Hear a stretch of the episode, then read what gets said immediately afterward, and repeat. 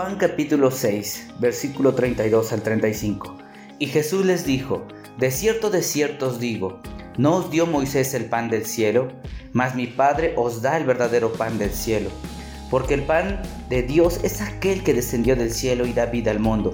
Le dijeron, Señor, danos siempre este pan. Jesús les dijo, Yo soy el pan de vida. El que a mí viene nunca tendrá hambre y el que en mí cree no tendrá sed jamás. La Iglesia Cristiana, Trono de Gracia, tiene el honor de compartir con ustedes el ministerio Pan de Vida. Dios nos permite en estos tiempos el uso de nuevas herramientas para compartir su palabra al mundo que no lo conoce y para la edificación de su iglesia. El ministerio Pan de Vida tiene como finalidad a través de audios hacerte llegar la palabra de Dios por medio de reflexiones, historias bíblicas y mensajes que te desafiarán a crecer en la fe. Estos serán compartidos por varios hermanos en Cristo, siervos que Dios ha usado por tiempo y por mucho tiempo para llevar su palabra. Son mensajes cortos, pero de mucha edificación. Serán compartidos cada tercer día a través de WhatsApp. Te pido puedas escucharlos y compartirlos con tus amigos y familiares y personas que consideres que les hará de bendición este mensaje. Soy Armando Tlatoa, tu hermano en Cristo, el pastor de la Iglesia Trono de Gracia, y te invito a que puedas ser parte de este nuevo ministerio, Pan de Vida. Dios les bendiga.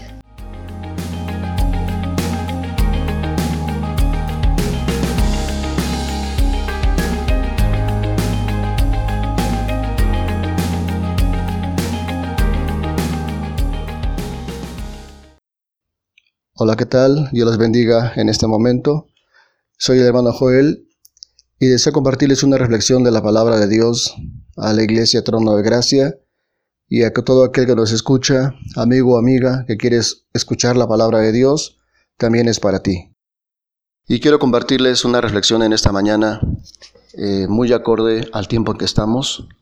Es una reflexión sencilla, pero yo quiero y anhelo que a usted le pueda edificar y es un tema eh, acorde a nuestros días y también acorde a esta semana, la llamada Semana Santa en que estamos. Y yo le titulado a esta reflexión Un tiempo para limpiar el corazón. Quiero basarme en Mateo 21, si usted puede abrir su Biblia, verso 12 que dice así. Y entró Jesús en el templo de Dios y echó fuera a todos los que vendían y compraban en el templo, y volcó las mesas de los cambistas y las sillas de los que vendían palomas, y les dijo, escrito está, mi casa, casa de oración será llamada, mas vosotros la habéis hecho cueva de ladrones. Y vinieron a él en el templo ciegos y cojos y los sanó. Qué interesante ver en esto la actitud del Señor ante un lugar que para él era un lugar santo. Obviamente no se refiere aquí, eh, no podemos decir que es como en nuestros tiempos, que estaban comerciando dentro del templo, como hoy conocemos, era en alguna área cerca del lugar de adoración. Pero como quiera, estaban actuando mal. Y vemos que el propósito del Señor aquí, en este, en este acto, era el siguiente, que la gente entendiera que no podía vivir ni hacer las cosas a, a su manera, sino que tenían que discernir y tenían que hacer algo al respecto. ¿Por qué limpiar el corazón? Mire, eso debido a la indiferencia en nuestra vida. Esta gente estaba comerciando en ese lugar, esta gente, eh, los cambistas, se dedicaban a, a, eso, a cambiar el dinero de los extranjeros o la gente que llegaba ahí, y, y bueno, para que la gente pudiera comprar el cordero u otro animal y ofrecerlo en sacrificio. Pero eso empezó a, a dar otro giro y ya era negociar, era traficar, habían perdido el sentido de lo espiritual, la adoración a Dios, lo que realmente significaba ese tiempo tan especial. Ellos no estaban conscientes, se habían vuelto indiferentes, solo pensaban en hacer negocio, solo pensaban en su bienestar, en su economía.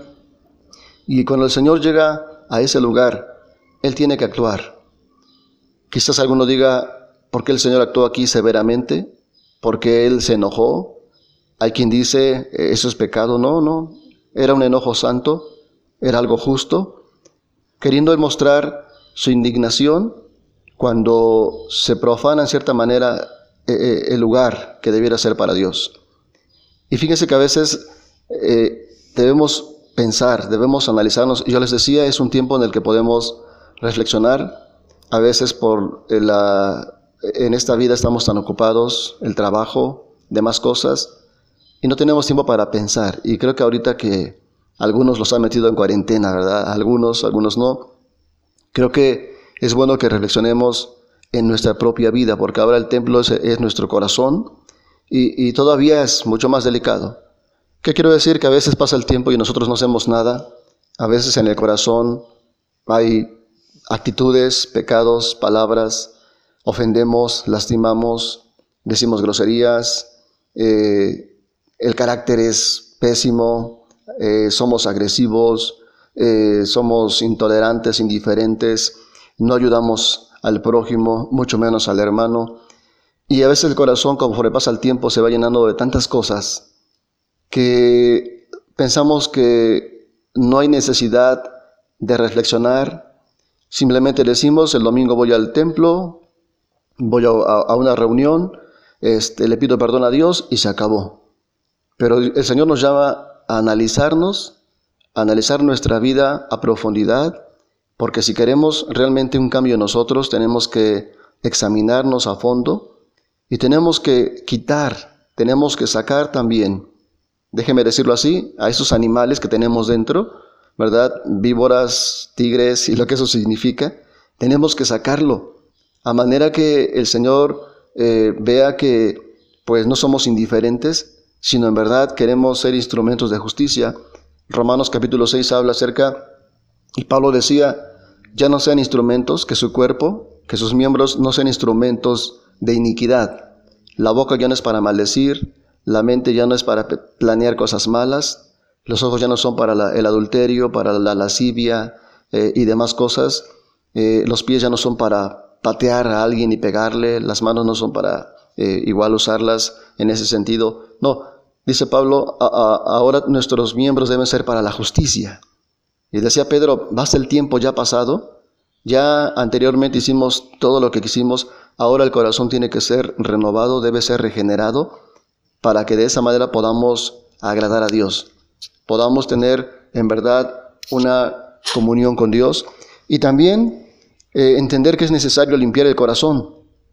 Vemos ahí que el Señor tuvo que hacer esto, eh, en su tiempo la gente le incomodó, no le gustó, pues siempre a la gente le incomoda que se le abre contra el pecado, con los pecados. Pero vean que al final de este texto, en el verso 14, vean cómo al hacer eso hubo bendición, porque llegaron al templo los ciegos, cojos y demás gente y los sanó. Hay bendición. Si queremos, si anhelamos en verdad una comunión con Dios, si anhelamos en verdad eh, que el Señor nos bendiga, créanme que eh, ese primer paso, limpiar el corazón, y veremos cómo nuestra vida experimenta esos frutos que tanto anhelamos de una vida nueva. Pero es necesario. Por eso yo te invito, dado que el tiempo de esta reflexión es corto, yo te invito a que nos analicemos, a que en estos tiempos hagamos un alto en nuestra vida.